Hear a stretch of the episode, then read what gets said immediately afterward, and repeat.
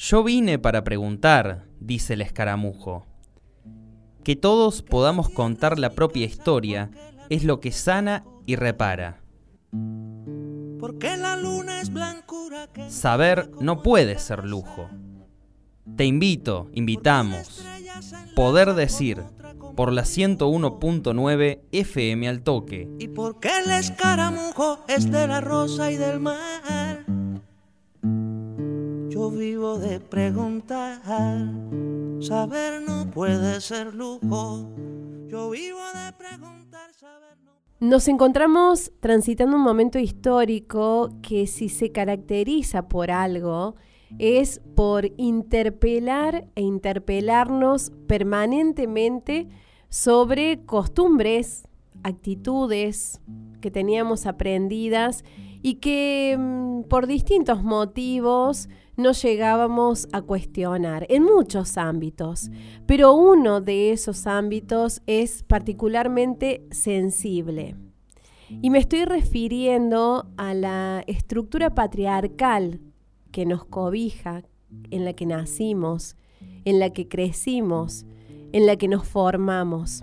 ¿Por qué es urgente interpelar e interpelarnos sobre esta estructura patriarcal que aprendimos a sustentar como lo dado, como lo no cuestionable. Y que ahora, insisto, es urgente cuestionar y porque de no hacerlo el costo son vidas, violaciones, abusos, atentados contra el derecho de ser y hacer sin que corra riesgo nuestra integridad física, emocional, psicológica. Por eso es importante seguir destrozando, quisiera decir, vamos a decir, desarmando esta estructura patriarcal y por eso hoy ponemos sobre la mesa el tema de la masculinidad. Y para eso invitamos a Marina Gudiño, es abogada, es militante feminista y también invitamos a Marcos Altamirano. Él es docente de comunicación social en la Universidad Nacional de Río Cuarto. También tiene toda una trayectoria como realizador audiovisual y como creador de espacios innovadores en lo cultural, pero también es una persona que eh, desde hace mucho tiempo se está cuestionando sobre esto de la masculinidad. Con ellos hablamos y te invitamos a vos que te sumes a esa charla. Me gustaría, Marcos, que nos cuentes qué entendés por nuevas masculinidades. Bueno, en realidad, eh, a ver, lo correcto sería hablar de masculinidades, así solo, o masculinidades positivas, masculinidades nutricias, que es un poco las líneas que se están trabajando. Hablar de nuevas masculinidades, nadie garantiza que lo nuevo sea mejor. Justamente es una de las observaciones que, por ahí se, está trabajando ¿no? en, ese sentido. Y, bueno, y la idea es tratar de, no construir una nueva hegemonía con este tema de la masculinidad. Ese es un gran problema también. Entonces, que, en el que nos encontramos. Lo nuevo no garantiza que sea mejor y, también, bueno, tratar de evitar esto, ¿no? Una nueva forma de, construir una nueva hegemonía. Por eso, lo mejor, o al menos lo que, en lo que yo estoy un poco eh, en, acuerdo, es de hablar de masculinidades positivas, masculinidad nutricia. Alguien habla de masculinidades más sensibles, pero, pero bueno. Mm, y está bueno aprovechar la charla para decir que no hay especialistas en, en este tema eh, estamos desaprendiendo todo el tiempo y también está bueno hablar de desaprender y no tanto de esta tan mentada de construcción. Eh, los varones tenemos esto de, que nos creemos deconstruidos constantemente y, hablamos mucho eh, en ese sentido. Entonces, me parece que está bueno, primero, hablar de masculinidades o, trabajar hacia masculinidades más positivas y en el sentido de construir, digamos, eh, digamos eh, o, lograr una construcción, una contribución siendo varones, cómo podemos contribuir a una sociedad más justa. Básicamente tiene que ver con eso. pensar. sí, me haces pensar en esto, que no lo había pensado, que también hablar de nuevas significa diferenciar con viejas y, y a lo mejor es un redescubrimiento de lo que es la masculinidad, más allá de viejas y nuevas. Sí, y, también, eh, a ver, hablar de... Es como hablar de poliamor, digamos, cuando un concepto se pone de moda y, sabemos que es un concepto de moda. Nuevas masculinidades se puso de moda y, como la, la, tan mentada deconstrucción también. Eh, por eso me, pero es lo que me interesa a mí justamente, de decir, bueno, yo estoy desaprendiendo constantemente, eh, hay cosas a las que no quiero volver, y me parece que es importante para los varones que pasemos de la culpa a la responsabilidad. Y esto es lo, más importante. Entonces, hablar de, masculinidad, la masculinidad es como el monocultivo, digamos. Es una carcasa en donde nos han ido enseñando, esto es un sistema, sabemos, patriarcal, que tiene más de 6.000 años, y, hemos, nos han enseñado una forma de construir una masculinidad y esa masculinidad es hegemónica, digamos.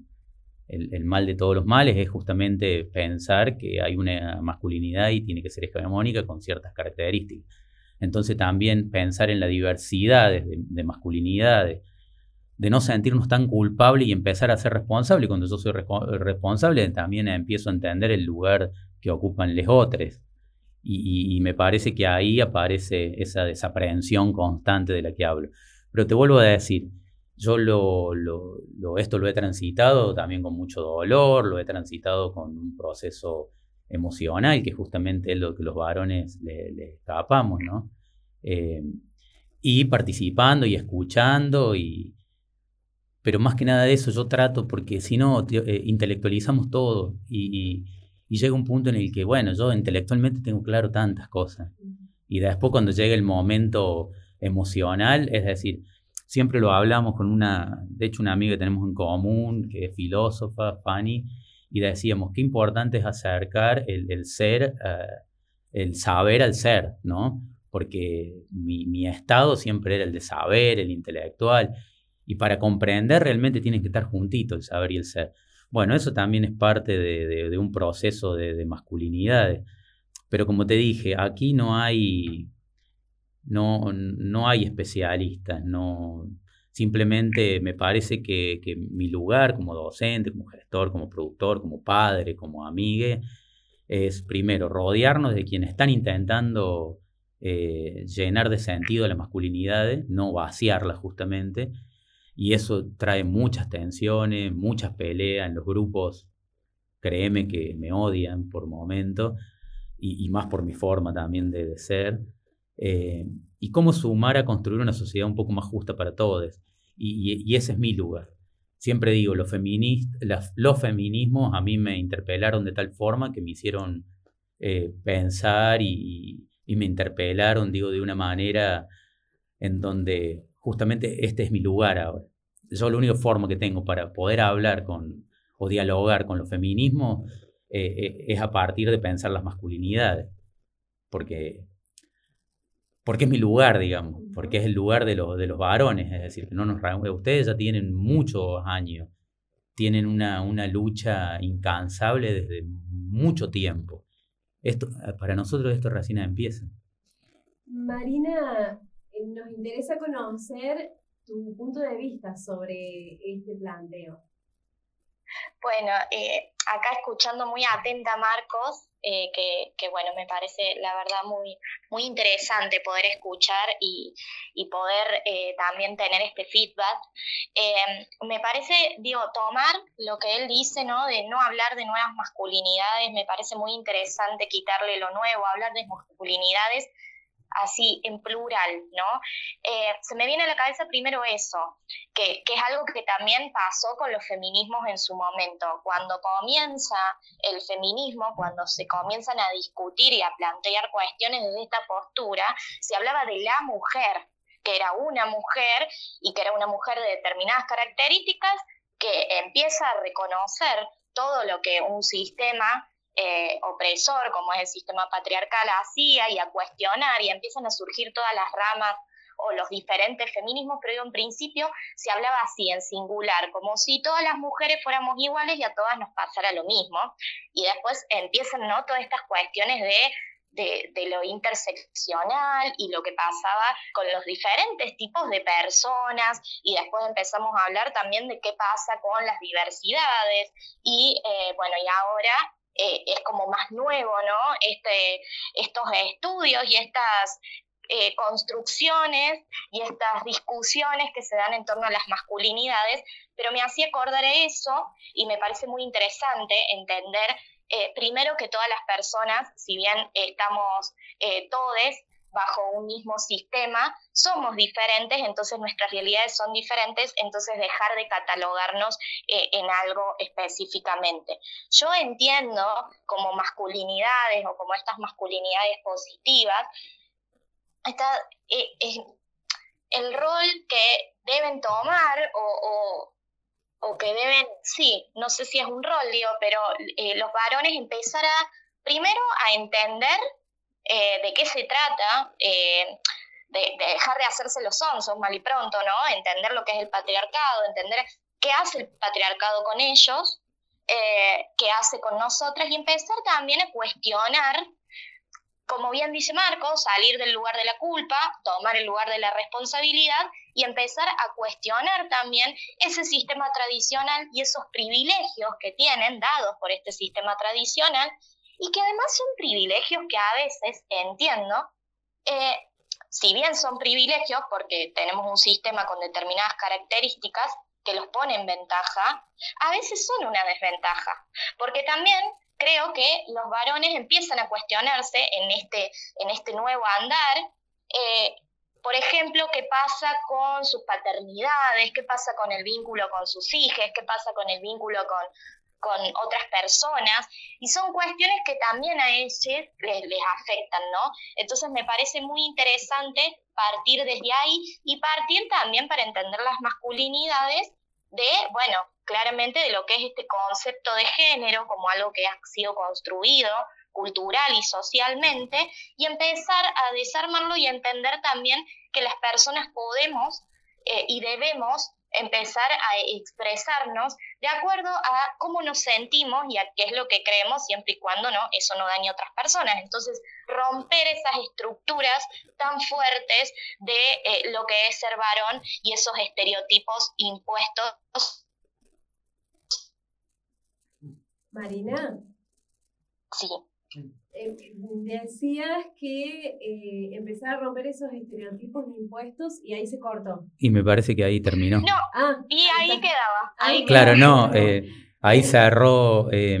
bueno, justamente lo que no dije hace un rato, pero como una charla y que, que esto no...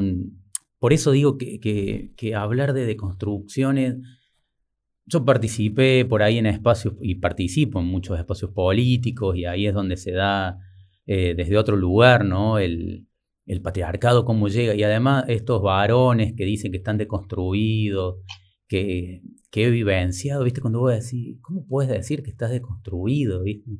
Porque es tan difícil, porque esto es un proceso, no hay atajos aquí. Eh, es un proceso y doloroso en donde hay mucha incertidumbre y bueno, acá recién Marina lo decía, cuando eh, hay algo clave que me parece, yo no, soy quien para hablar de, los feminismos, pero sí sé lo importante que es la perspectiva interseccional. Eh, y, también las masculinidades tiene que ver, porque yo soy blanco, eh, soy un trabajador del Estado, un trabajador docente, tengo mis privilegios están potenciados, pero por, por cuestiones de clase y por un montón de, de otras entonces, y, encima, eh, puedo reconocer eso, pero cuando llegamos, por ejemplo, cuando somos padres, en el caso mío estoy separado, tengo mis hijas, aparece una cuestión en la justicia patriarcal muy fuerte y ahí nos pone en otro lugar también. Y, ahí también es otro aprendizaje, porque es tan patriarcal que solamente eh, la justicia te ve como proveedor y no como padre. No te dicen, eh, bueno, a ver, vas a estar, cuánto tiempo vas a estar con tu hija, eh, cómo te vas a hacer cargo. No, te dice, a ver, cuánto ganas para tal. Y también sabemos que la realidad es de la mayoría de los varones eh, digamos, siempre han evitado cuota alimentaria, pero digo, llevarlo al, plano simbólico y querer eh, revertir eso, y claro, quedas entrampado por la historia que tenemos como varones, en donde nos tenemos que hacer cargo, y querer hacerlo de otra forma, digamos, con una justicia tan, tan patriarcal que es mucho más fácil decir, bueno, vos tal, vos sos proveedor, y lo de ser proveedor no es solamente que uno lo ve siendo padre, si no lo ves cuando sos pibe y no tenés un mango y tenías que invitar a tomar algo a alguien, porque si no, no iba. Y, sabías que tenías que pagarle un trago a la chica. Eh, digamos, hay cuestiones muy, muy mínimas que, que, no, que como varones, ahí eh, recién ella lo, lo decía claramente, que también somos víctimas y victimarios en un mismo movimiento.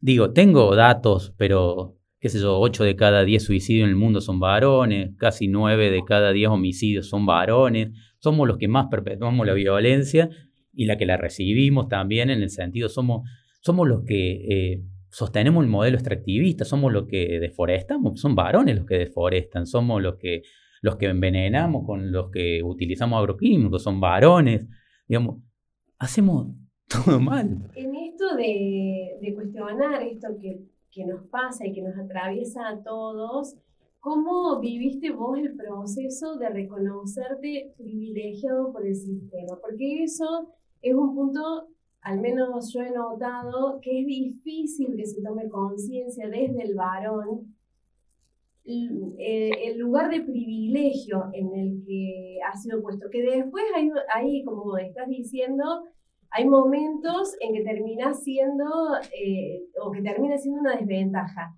pero mm, lo he visto, es difícil para ustedes reconocer el lugar de privilegiados en el que fueron colocados desde hace eternidades, digamos. ¿Cómo lo, cómo me doy cuenta, digamos? En realidad, eh, esto a ver, uno si... De hecho, una de las, si quieren seguir a una, unos pibes que hacen cosas increíbles, son privilegiados. Eh, son unos chicos que, trabajan muy bien la comunicación y, que constantemente van mostrando los privilegios de los varones. Los privilegios son privilegios construidos de un sistema cultural, sociocultural, que tiene miles y miles de años, digamos. Y, es muy difícil, eh, digamos, cuando uno se pone a reflexionar sobre los privilegios, los privilegios son en todos los órdenes. Eh, los privilegios, a ver... Eh, Lo digo porque está tan naturalizado, no solo para ustedes, para, nosotros también, eh, pero está tan naturalizado el lugar de privilegio. Lugar de privilegio desde, desde limpiar la casa hasta, hasta el, a ver, la, la, madre de mis hijas cuando, cuando ellas eran, cuando, cuando tuve a mis hijas, digamos, cuando tuvimos eh, todos ahí eh, como padre y madre, y bueno, y yo soy el que tenía más libertad para poder hacer cosas. Después entra en diálogo si, si la otra persona te daba ese lugar o no te lo daba, pero digo, los varones, incluso hasta la condena social es distinta.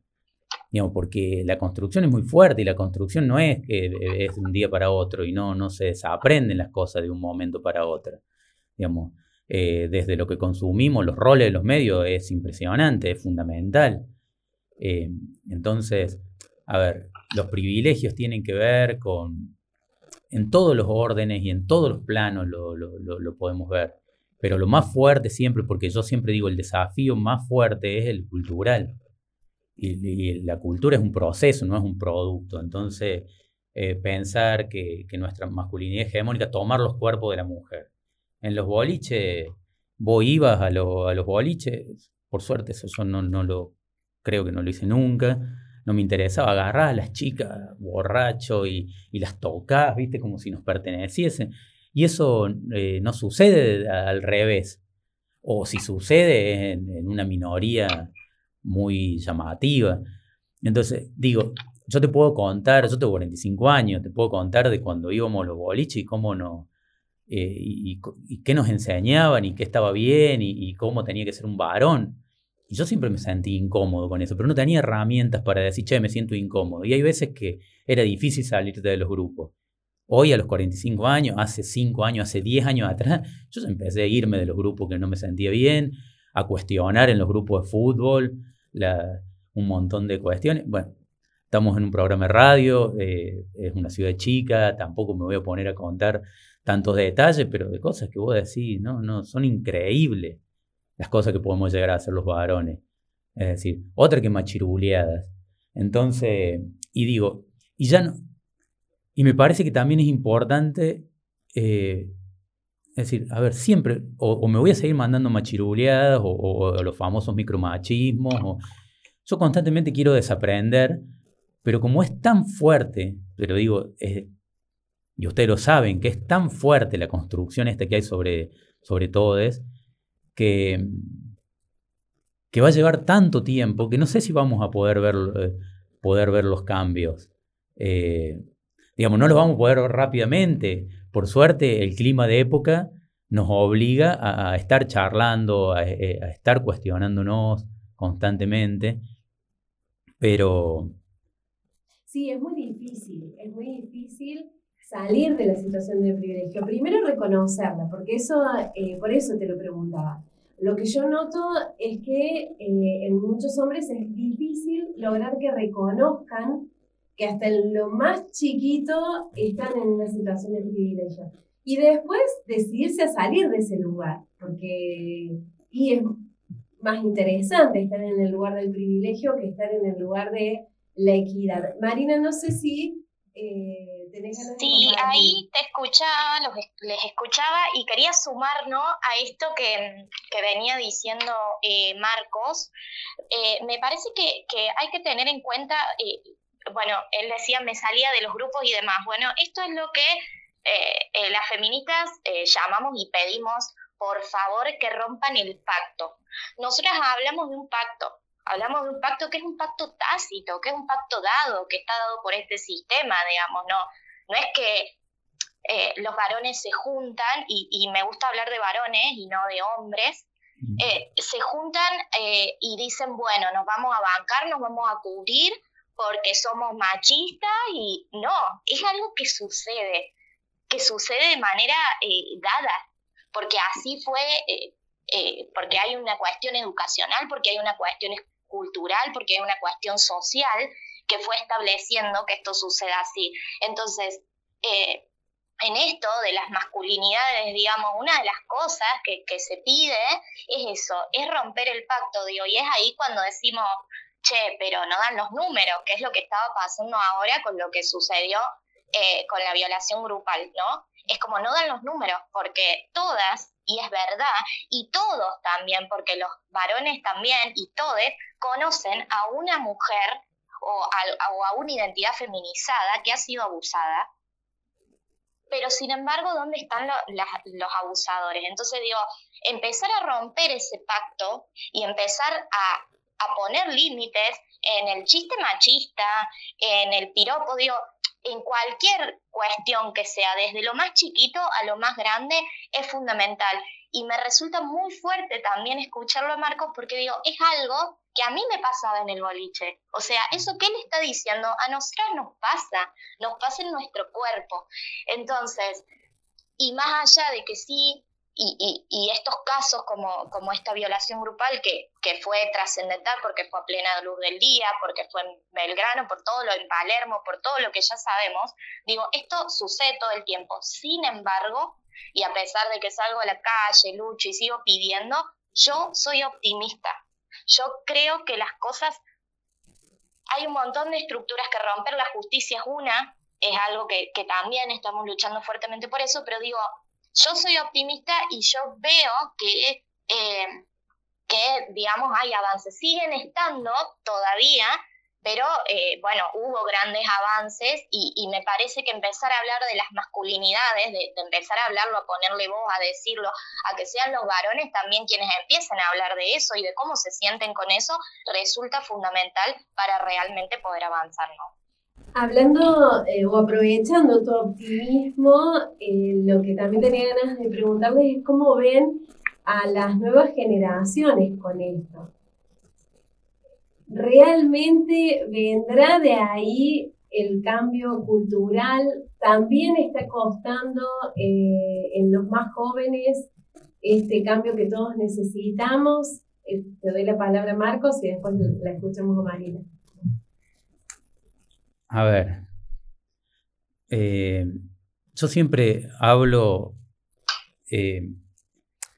y, laburo ahí con los estudiantes y, siempre me inventé una triada, que en realidad no me la debo haber inventado, porque, que es patriarcado, adultocentrismo y capitalismo. Que para mí esa triada es el mal de, todos los males. Y, siempre le digo a los estudiantes, créanme que lo hegemónico les, va a arruinar la vida. Porque lo hegemónico es, una, es capitalístico y en realidad no tiene fin, digamos. Siempre vas a exigir eh, digamos, que te comportes de una sola forma y, tenemos que pasar del monocultivo eh, a, las diversidades, ¿no? Digo siempre monocultivo porque es una palabra que acá en, Río Cuarto me, encanta decir, una ciudad de los agronegocios, entonces siempre la, utilizo. Pero, a ver, yo creo que hay otra sensibilidad y... Eh, pero no, a ver, también soy positivo y necesito ser esperanzador. Tengo dos nenas, dos hijas. Eh, soy papá, digamos, dos hijas es que tengo. Y, a mí me da, me, genera mucha, mucha tristeza saber que, que, van a habitar este, este mundo, ¿no? Eh, este mundo que todavía sigue con características eh, muy patriarcales. Fíjate que cuando los movimientos pasan en Brasil, pasa aquí, cuando los movimientos feministas avanzan de una forma, digamos, increíble, porque realmente como ponen sus cuerpos ahí, la, lucha, todo, aparecen fuertemente grupos conservadores, eh, apareció Bolsonaro en Brasil, ¿no? Aparece una, una, una Viviana Canosa hablando barbaridades que yo no sé cómo no, eh, directamente el canal no lo, debe, lo tendrían que, que digamos, que, que, eh, prohibir, digamos, el, eh, lo que dijo ayer después de, mientras sucedía la marcha, es de, de, una cosa que ya ni asco da. realmente yo no puedo creer. Digamos, ahí tiene que haber una sanción, no me salía palabra, iba a decir censura. Tiene que haber una sanción al canal directamente. entonces digo, a ver, esto, digamos, mientras sigamos pensando de forma capitalísticamente, mientras sigamos pensando desde el adultocentrismo, pensar que, somos como adultos quienes tenemos la, razón, y, en realidad digo tenemos la razón porque pareciese que fue así, no que hay razones, eh, es muy difícil también porque va todo, eh, está todo entrelazado. Eh, a mí me preocupa mucho, me preocupan las tres, ¿no? Así, y, digo, y hay que ir por las tres, porque las formas que tenemos de producir capitalísticas son dañinas, porque son dañinas y las generan los varones, como te decía, el modelo extractivista, la contaminación, la deforestación. son varones, no son mujeres. La propiedad está en manos, diría Diana Mafia, el 95% está en manos de varones, digamos. Eh, seguimos pensando el varón hegemónico, también está la masculinidad tóxica y la hegemónica, digamos, dentro de, las masculinidades a cambiar eh, o convertir en, positiva. Y digo, y, si no queremos al ambiente, eh, tampoco queremos a, las mujeres, menos queremos a la disidencia. entonces, a ver, no hay diversidad, evidentemente lo, hegemónico es una sola mirada, eh, es adultocentrista siempre, porque digamos, es tristísimo cuando alguien es joven y quiere cambiar las cosas y después se convierte en adulto y no, porque los jóvenes son toda una mierda, que no quieren hacer nada, que no... No, a ver, veamos nosotros qué le estamos dando y qué territorio le estamos dejando para que puedan habitar ellos, ellas, ellas. Entonces, a ver, hay pasar también de la teoría y el discurso a las emociones. Me parece que es fundamental. Las universidades, los secundarios, el nivel medio, ninguna trabajamos la emoción. Y yo me di cuenta que los procesos míos fueron ahí. Bueno, además no me voy a poner a contar todas las terapias que puedo hacer alternativa, digo. Pero también hacer terapia. Como que da mucha vergüenza al varón, viste, hacer terapia. Yo hoy tengo herramientas y que me gustan porque yo me puedo sentar eh, con los feminismos a discutir por una sociedad más justa. Si vos no tenés esa herramienta, que entiendo que muchas personas tampoco la tienen, no podés. Eso no quiere decir que yo no me mande machiruleada o no sea, porque hay que preguntarse cuán machista vamos a ser. No, si no somos machistas. Machistas vamos a terminar siendo todo en uno u otro punto, porque me parece que el, sistema, como te vuelvo a decir, es una construcción tremenda, tremenda. Digamos, lo tenés desde Hollywood, lo tenés eh, desde los las industrias culturales, lo tenés de los medios, y, yo que me dedico a ese tema, realmente da mucha impotencia saber que eso no se cambia, o hay que tomar los medios, y realmente la perspectiva de género tiene que ser obligatoria. Pero digo, eh, la perspectiva de género, eh, yo participo en un programa que se llama Pensemos Diverso, yo ahí trabajo más masculinidades y hay unas pibas que fueron estudiantes de la carrera que ellas están con feminismo. Y ahí discutimos mucho y uno aprende mucho también. Entonces, pero siento que también es un privilegio de clase, porque yo estoy en una universidad, tengo mi sueldo, eh, mis hijas pueden comer, van a un colegio, el, qué sé tengo mi auto, tengo mi casa, no tengo nada resuelto. Pero es un privilegio. Entender que es un privilegio, como te digo, no quiere decir que yo tenga mi vida resuelta. Pero también puedo hacer estas discusiones que hay otras personas que no la pueden hacer. Entonces, yo ahí trato de, ubicarme y tampoco sé, no tengo tantas herramientas para bajarlo a un plano más popular o un plano... Como yo una vez eh, fui y, y, dije, me invitaron para Estamos tratando de que las mujeres se cuiden, de que vamos a los barrios y, trabajamos problemáticas de género. No, enseñémosle a los hombres que no la violenten, porque los hijitos, varones, varoncitos, ya violentan a la madre. De hecho, por ahí lo hemos hecho nosotros también, varones, y no nos hemos dado cuenta, o simbólicamente, o, de distintas formas, porque sabemos que la violencia tiene múltiples formas, que la última termina siendo la, visible, digamos, y la mediática y la más dolorosa termina siendo la, violencia física, pero todas las otras violencias son las que sostienen justamente esto. Y, algo que lo tiro y después digo, ¿qué ayuda a los varones en los grupos? Recién tomo lo que decía Marina, que, está bueno esto de romper el pacto. Bueno, eh, es re difícil porque a mí me he ido de grupos porque se han violentado, digamos, eh, se han se han enojado mucho. ¿Y sabes cómo yo introduzco esto? Con la idea del amor romántico.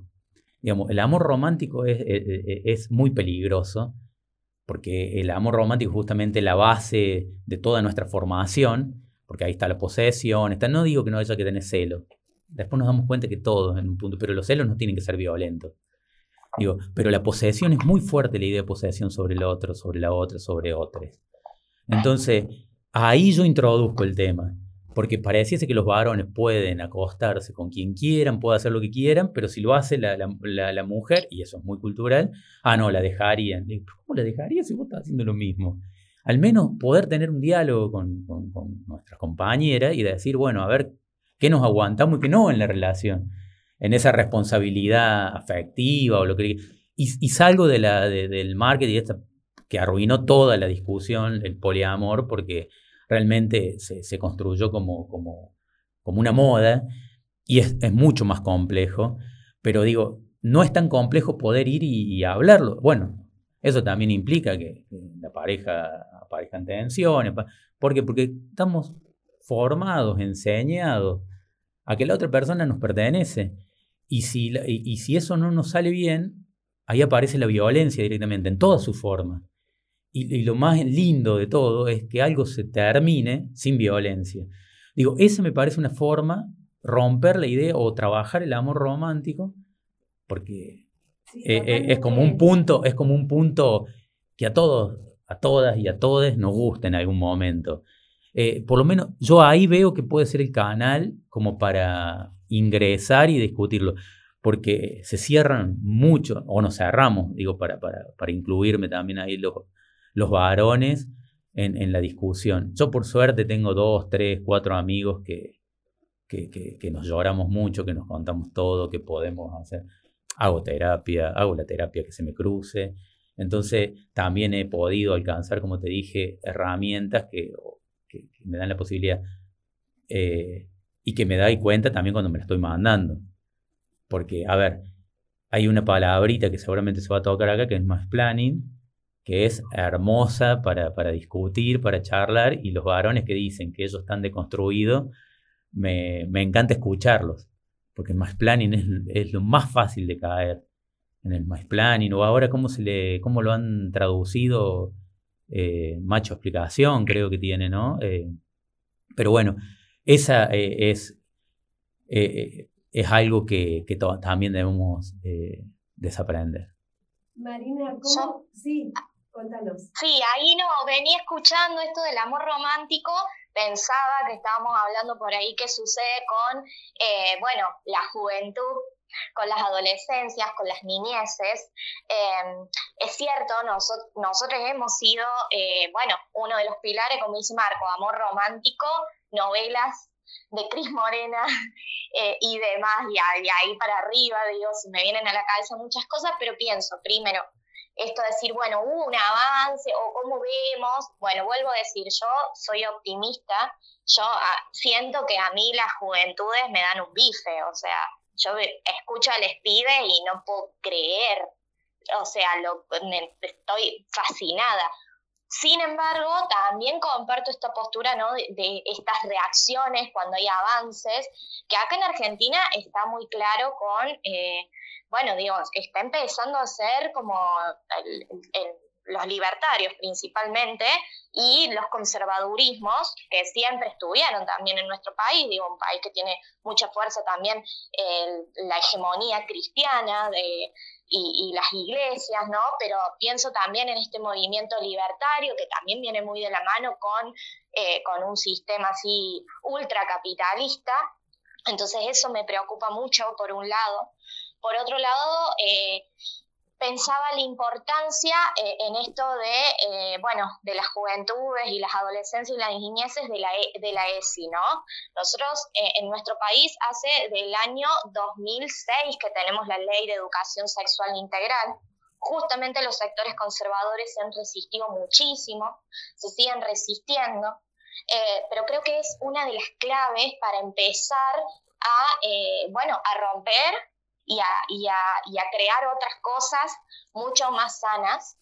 Entonces creo que defender la ESI y defender los contenidos de la ESI y volver a que, a que debe ser transversal, o sea, quitarla, quitarla de ese lugar, ¿no? Donde tiene que ser solamente eh, en una materia y que solamente tiene que ser educación sexual, y revisaba los contenidos de la ESI y tanto en la primaria como en la secundaria eh, se habla de las masculinidades, se habla de los estereotipos de género, o se debería.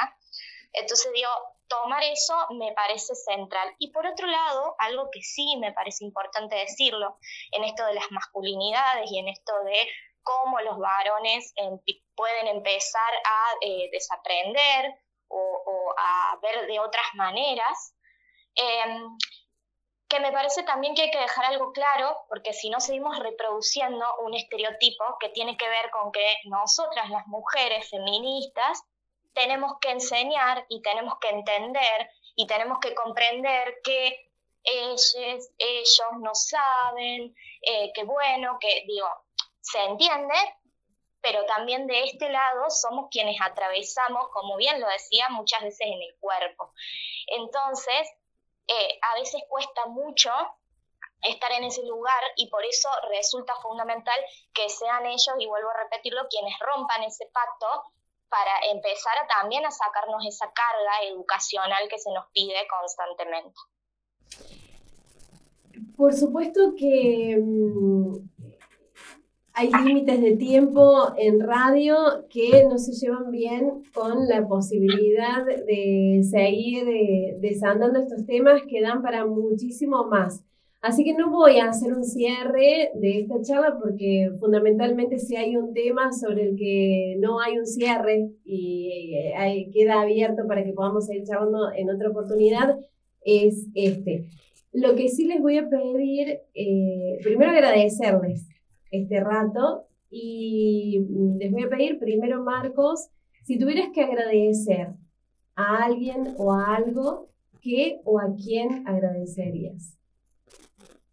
Y yo en la etapa en la que me encuentro agradezco a mis hijas. yo aprendí justamente, bueno, el adultocentrismo nos hace creer que, que, uno como adulto enseña ¿no? a, sus hijas y en realidad eh, es siempre al revés. Yo aprendí mucho a partir de, la existencia de ella y, me parece que también por ahí hubo figuras como en el caso mío de, mi tía, que fue con la persona que más me, dejaron cuando era pibe, piba, mi abuela. Eh, bueno, aprendí cosas que, no me han gustado de mi madre también, pero digo, eh, me parece que ahí nos han robado cosas muy importantes en nuestras masculinidades y que justamente es, la belleza de, que, aportan las feminidades, digamos, ¿no? Eh, por eso es importante, como dice Pablo Más, que es otro, un pibe detrás la sierra que labura en talleres vivenciales, que, pasemos de una vez por todas la culpa y la responsabilidad. Y cuando Marina dice nos tenemos que hacer cargo, y sí, nos tenemos que hacer cargo nosotros. Somos los varones que, que tenemos esto y tenemos que, que tratar de, tratar de, hacerlo circular de la, manera que, que sea. Digamos, hay que buscar la forma. Em, me parece que es eso. ESI es importantísimo y este año se cumplen 10 eh, años de la ley de identidad de género que no se pone en vigencia también y que eso nos haría muy bien también entender y aceptar las diversidades. Agradezco, sí, a mis hijas porque ya creo que desde antes que ellas aparecieran ya me estaban enseñando por ahí un montón. Eh, otra cosa no. Después lo otro es todo vida, es incertidumbre y es habitar justamente eso uno aprende a partir del dolor y, de lo que no le sale bien y, bueno, y todo lo otro es seguir participando para, ver si, podemos lograr una sociedad más justa, porque eso es mucho más interesante. Siempre, si la sociedad es más justa, es más lindo para todos. Marina, si tuvieras que agradecer a alguien o algo, ¿a quién o a qué agradecerías?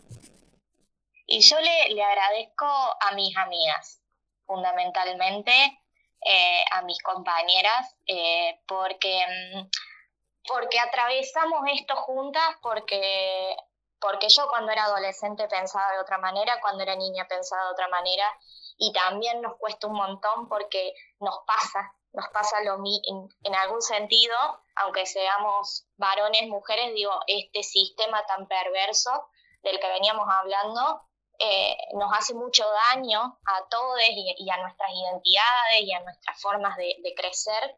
Entonces yo les agradezco a ellas porque, porque, bueno, porque hicimos un proceso juntas y porque nos seguimos encontrando siempre en un proceso de, aprender y de, y de, hermanarnos realmente eh, eh, en una lucha y en, también desde, desde la comprensión y desde el aguante. Así que yo le agradezco a mis amigas.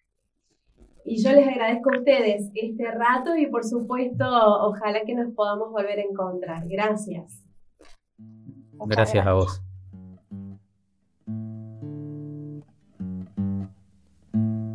Porque la tierra es mi casa, Saber no puede ser lujo. Poder decir 101.9 FM al toque porque una estrella se enlaza con otra como un dibujo. Y porque el escaramujo es de la rosa y del mar. Yo vivo de preguntar, saber no puede ser lujo. Yo vivo de preguntar, saber no puede ser lujo.